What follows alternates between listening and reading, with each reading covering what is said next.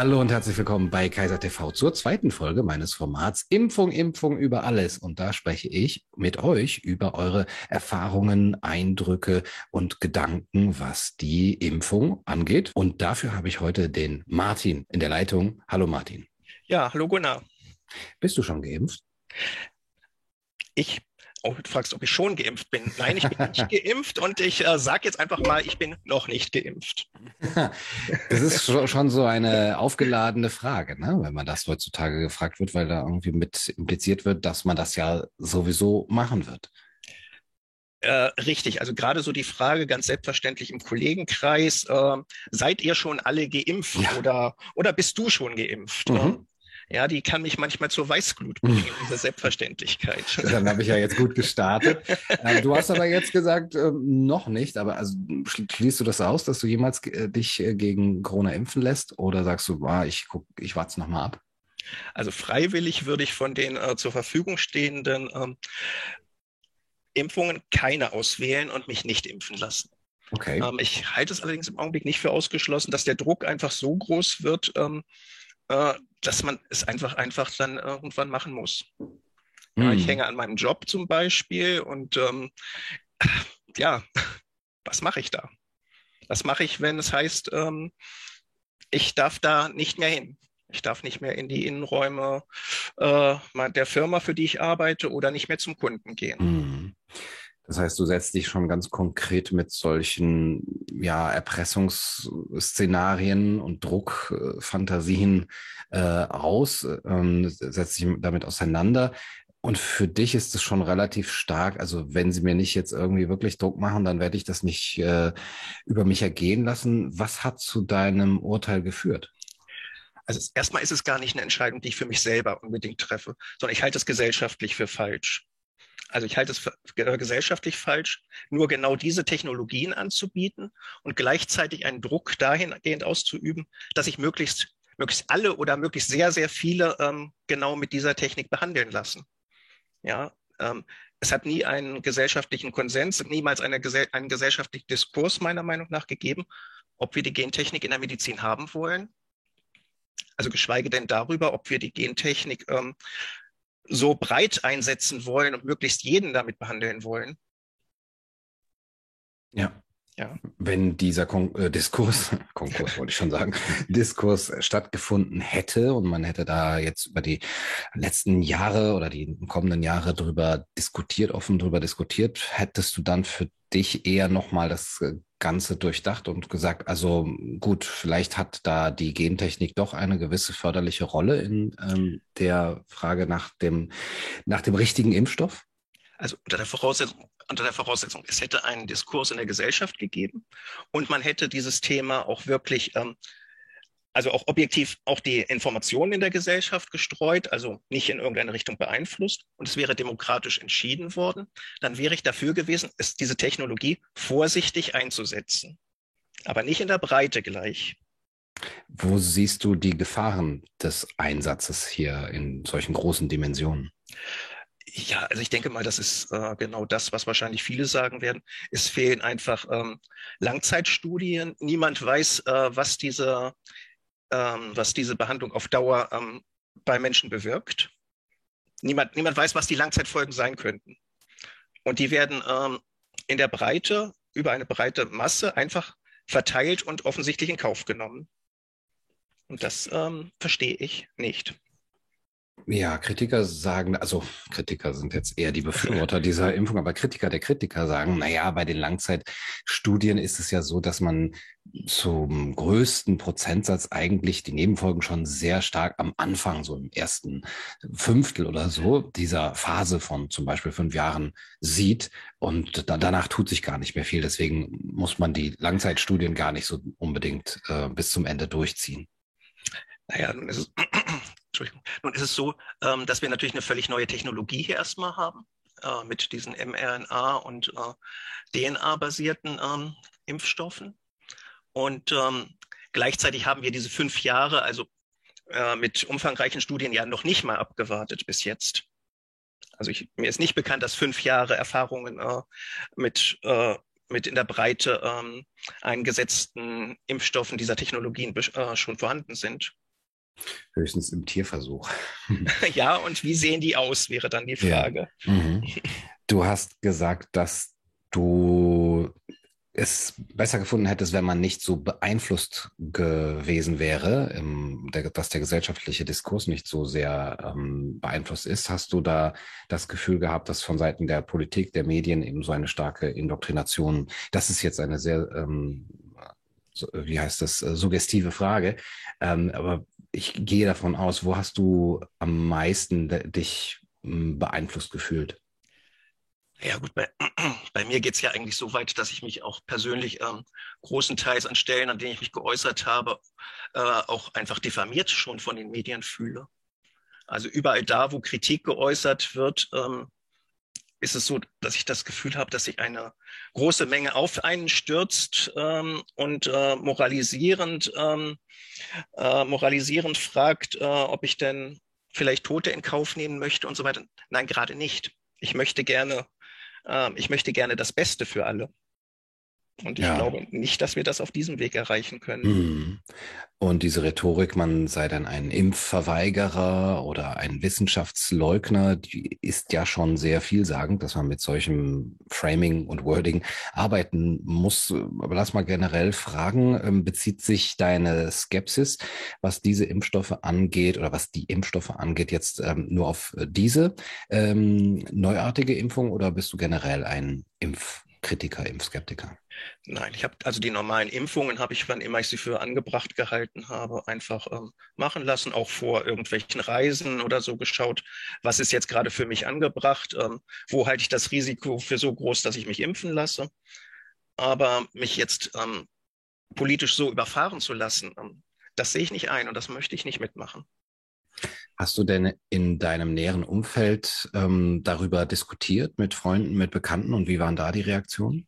Also zum Glück ist es bei mir so, dass mein engster Freundeskreis ähm, komplett genauso kritisch ist wie ich. Jeder hat so ein bisschen, ein bisschen differenzierter ähm, seine Abwägungen, aber ähm, da bin ich total, bin ich sehr, sehr zufrieden erstmal und sehr froh drüber. Äh, ganz anders sieht es in anderen Umfeldern aus. Ja, ich, ich möchte mal einfach bei dem Ausdruck bleiben.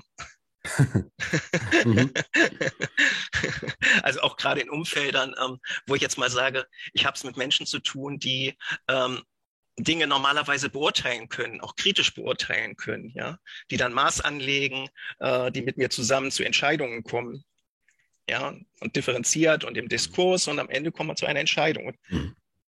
Aber da, keine Frage, da, das Thema wird nicht diskutiert. Es ist selbstverständlich. Okay. Also, wie du am Anfang schon ja. sagtest, seid ihr schon alle geimpft. Ah ja, okay. Lassen das, äh, so wie man es immer mitbekommt, ähm, einfach über sich ergehen oder machen das einfach mit, nicken das ab und halten den, den Ärmel hoch. Genau, genau. Früher war es Arm hoch und jetzt ist es Ärmel hoch. Ja. Ja, also auch auf einem, auf einem Firmengelände, das ich täglich betrete, äh, steht ein großes Plakat, genau, Hashtag Ärmel hoch.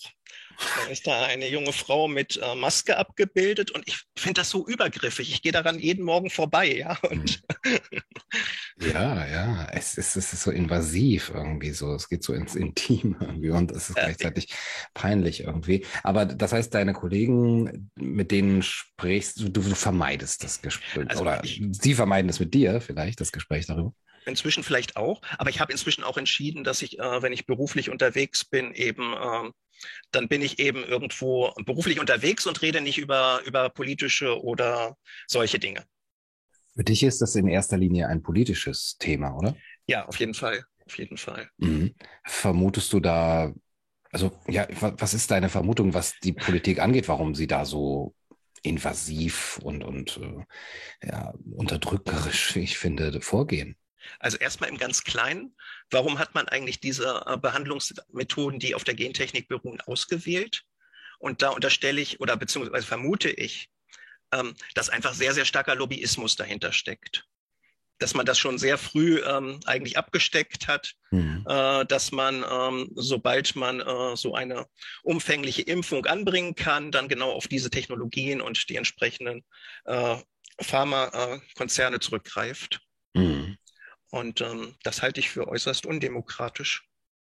Ja, du hast das eben schon angedeutet, wenn das demokratisch irgendwie entschieden worden wäre, dann hättest du dich da auch vielleicht noch mal mehr drauf eingelassen. Also wie könntest du dir das vorstellen, dass man das wählt über eine, eine Volksabstimmung oder wie, wie, würde sowas aussehen? Also klar habe ich Vorstellungen davon, wie eine Demokratie ähm, besser funktionieren könnte mit noch mehr direkten Demokratieelementen. Aber für mich beginnt es eigentlich schon da, dass ähm, das Volk innerhalb einer oder dass man die Bürger innerhalb einer Demokratie erstmal objektiv informieren muss so dass überhaupt eine Meinungsbildung in der Bevölkerung stattfinden kann, äh, die nicht in eine Richtung getrieben wird. Mhm. Ja, ja, und äh, genau das vermisse ich. Und das ist auch schon sehr lange und auch schon lange vor dieser Krise eigentlich meine Kritik, mhm. ähm, dass die Meinung der Mehrheit ähm, eigentlich durch äh, Medien in eine bestimmte Richtung gebildet wird. Ja, durch so einen Haltungsjournalismus, der sich jetzt auch auf diese gesundheitlichen Fragen eben übertragen hat. Richtig, genau. Hm. Ähm, du hast von ja, dem Lobbyismus gesprochen. Da sind natürlich Profitinteressen der Pharmaindustrie dahinter. Würdest du so weit gehen und sagen, dass äh, du es dir vorstellen kannst, dass diese ganze Geschichte mehr oder weniger inszeniert ist, damit man einen Absatzmarkt findet für diese neuen Technologien und Produkte? Das ist jetzt eine sehr schwere Frage. Also was ich für möglich halte, ist sicherlich, ähm, dass man sich ein Virus jetzt ausgewählt hat, das man auch sichtbar macht ähm, und auf das man das Ganze jetzt gerne auch anwenden möchte. Ja, man hätte ja die Möglichkeit gehabt, ähm, da auch irgendwie ähm, äh, nicht nur monokausal dran zu gehen, sondern zum Beispiel diversitär mit ähm, konventionellen Impfungen, die es zum Beispiel in China ja gibt, ähm, Von äh, Winfried Stöcker auch in Lübeck. Ah ja, richtig, aber ich weiß nicht, also ich habe nicht gehört, dass das jetzt besonders gefördert werden Nee, nee, oder so. aber sie, es gibt ja. sie, aber sie werden eben im Gegenteil, sie werden unterdrückt. Äh, er, er wird, glaube ich, auch vom Paul-Ehrlich-Institut angezeigt. Deswegen, also das ist nicht erwünscht. Genau. Und in China gibt es konventionelle, also zum Beispiel in China gibt es konventionelle Impfstoffe, die damit, also schon sehr erfolgreich. Hier, hier versucht man natürlich immer zu sagen, dass die ja gar nicht, gar nicht so gut wirken würden wie diese neuen äh, Wirkstoffe. Aber ähm, offensichtlich hat China ja Erfolg damit. China gilt ja irgendwie als auch als ähm, sehr erfolgreich in dieser Pandemiebekämpfung. Ich muss auch gestehen, dass ich das äh, mit China und dem Impfstoff noch gar nicht mitbekommen habe. Das ist auch an mir vorbeigegangen. Also da sind wahrscheinlich die Medien auch, äh, haben da doch ein gewisses Interesse, das hier nicht äh, groß zum Thema werden zu lassen. Wobei sie ja eben sehr stark gesagt haben, oh, guck mal, der Lockdown, äh, das hat in China super funktioniert. Da sind die Zahlen auf einmal ganz niedrig. Äh, deswegen sollten wir das auch machen. Aber bei der Impfung machen sie es offensichtlich nicht so. Genau, das machen sie nicht. Genau, aber das wäre ja mal eine Diskussion, ob man nicht diversitär rangeht. Mhm. Also, also auch in meinem Fachgebiet ähm, beruflich ähm, geht man normalerweise irgendwie nicht einen einzigen äh, monokausalen Weg, sondern wählt diversitäre Ansätze, mhm. um möglichst das Beste zu erreichen. Mhm. Ja, oder nehmen wir mal jemand, der sein Kapital schützen möchte, ja, etwas, das ihm wertvoll ist. Der wird ja irgendwie eine Risikostreuung anstreben und nicht ja. ähm, alles ähm, auf eine neue, auf irgendwie eine neue Anlageform setzen. Mhm. Und auch schon sich so früh festlegen. Und also die ganze Rhetorik, dass nur die Impfung, und zwar eben genau nur die oder die, diese beiden, die es da gibt, ähm, uns retten wird, das war schon sehr, sehr bald abzusehen. Ja, genau. Da sprichst du was an. Äh, ja, es gibt mir einen richtigen Stich, wenn ich dieses nur die Impfung kann, äh, die Normalität zurückbringen oder ähnliches höre. Ja, ja, ja mich, ich habe mich immer gefragt, wie gehen Sie mit so einer Sicherheit schon ab März, April, Mai 2020 äh, da vor? Ob es da nicht auch andere Heilmethoden oder andere Impf, Impfungen geben könnte oder ob es dann wirklich auch nötig sein wird, äh, die ganze Gesellschaft damit eben zu traktieren. Du hast am Anfang davon gesprochen, dass du dir gewisse Szenarien vorstellen könntest, wo du sagen würdest, okay, jetzt muss ich doch drüber nachdenken, mir das Zeug spritzen zu lassen. Ähm, was wäre das? Und würdest du vorher noch irgendwelche Ausweichmanöver versuchen? Das ist eine gute Frage, ja. Also sicherlich würde ich gerne Ausweichmanöver versuchen, aber ich fühle mich doch ähm, ziemlich eng verbunden, zum Beispiel mit meinem Job. Ja, ich mache ähm, das Thema, das ich bearbeite, seit äh, über 20 Jahren. Es liegt mir sehr am Herzen und ich mache mhm. das sehr, sehr gerne. Also ich sehe auch andere Möglichkeiten oder andere Dinge, die mich sehr interessieren und wo ich auch. Ähm, aber es ist doch, wäre doch sehr, sehr naja, hm. die Entscheidung es fällt mir nicht ganz leicht, ja. davon wegzugehen. Mhm. Du würdest auch nicht einfach äh, auswandern können. Und den Job weitermachen vielleicht. Nein, also den Job könnte ich dann vergessen. Da müsste ja. ich was anderes mhm. machen. aber das also drüber nach, also auch darüber habe ich nachgedacht. Also sowohl über Auswandern, aber ich hatte auch so ein bisschen die Idee, also so ähnlich wie ähm, du das ja mit diesem äh, Refugium eigentlich anstrebst, ob man mhm. sowas nicht auch ähm, vernetzen könnte und praktisch ähm, innerhalb der Gesellschaft ja. auch aufbauen könnte. Ja. Ja, dass wir uns gegenseitig einfach Dinge anbieten und äh, das bekannt machen, ja, so dass ja. wir einfach eine bessere Gesellschaft innerhalb der Gesellschaft sein können mhm. und gleichzeitig vielleicht, also wir sind ja dann auch äh, vielleicht offen für alle anderen, einfach einfach was vorleben, etwas vorleben können. Ja. Ja, eine Gesellschaft der ungespritzten und gesunden vielleicht oder ja, also also ich denke auch gespritzte sind uns irgendwann willkommen, oder? Also. Ja, das denke ich auch, aber ich muss auch sagen, dass es mir gerade eine gewisse Genugtuung verschafft der Gedanke, dass man nicht angewiesen ist darauf, ähm, auf Leute, die jetzt so einfach über ähm, ja eigentlich Leichen gehen oder die so einfach ihre Freiheiten hergeben. Wenn sie das wollen, äh, dann sollen sie es für, für sich machen. Aber ja, wie du richtig sagst, wenn wir da so solche Strukturen aufbauen, wo wir das untereinander so machen können, dass auch die ähm, der Austausch groß genug sein kann, dass jeder davon profitieren kann, dann wäre das ja vielleicht etwas, was den Druck auch vom Einzelnen nehmen würde. Muss ich jetzt wirklich meinen Job, mein, mein, mein, mein wirklich meine, meine Vorstellung, wie ich mein Leben führe, muss ich das opfern äh, für meine Gewissen, für mein Gewissen? Oder mache ich dann doch die Faust in der Tasche und sage, okay, dann es ist ja doch vielleicht nur ein kleiner Pieks und dann kann ich eben mein normales Leben wie früher weiterführen. Ja, ich glaube, das wäre nicht die Konsequenz. Also ich würde nicht sagen, es war nur ein kleiner Pieks und ich lebe mm. mein Leben weiter, sondern ich mm. wäre wahrscheinlich ein Stachel in der Gesellschaft. Yeah. Ja, also ich wäre sehr, sehr, ich glaube, ich wäre auch sehr, sehr wütend, wenn das, yeah. wenn das so weit kommt. Ja, weil man das mit, weil man das von dir verlangt hat weil ich mich so weit, genau, genau. Ja. Aber ich würde, würde, würde trotzdem ähm, auf der Seite derer weiterstehen, äh, die das alles ablehnen. Hm. Aber, das, aber trotzdem, es ist ja auch nur eine Hypothese, so ja. einfach. Was kann alles theoretisch passieren? genau, versuchen wir nicht zu sehr ins Negative hier abzudriften. Aber ich denke auch, dass da die Vernetzung und der Aufbau von Strukturen sehr, sehr sinnvoll sein wird, damit diese Entscheidung, damit es dann doch Möglichkeiten für Ausweichmanöver gibt und ähm, naja, es ist auf jeden Fall gut, sich jetzt schon zu vernetzen und daran zu arbeiten. Lieber Martin, vielen Dank für deine Eindrücke, für deine Gedanken, die sehr vielfältig waren über die Impfung und danke für das schöne Gespräch. Ja, Gunnar, dir vielen Dank und tschüss. Du, du, du sollst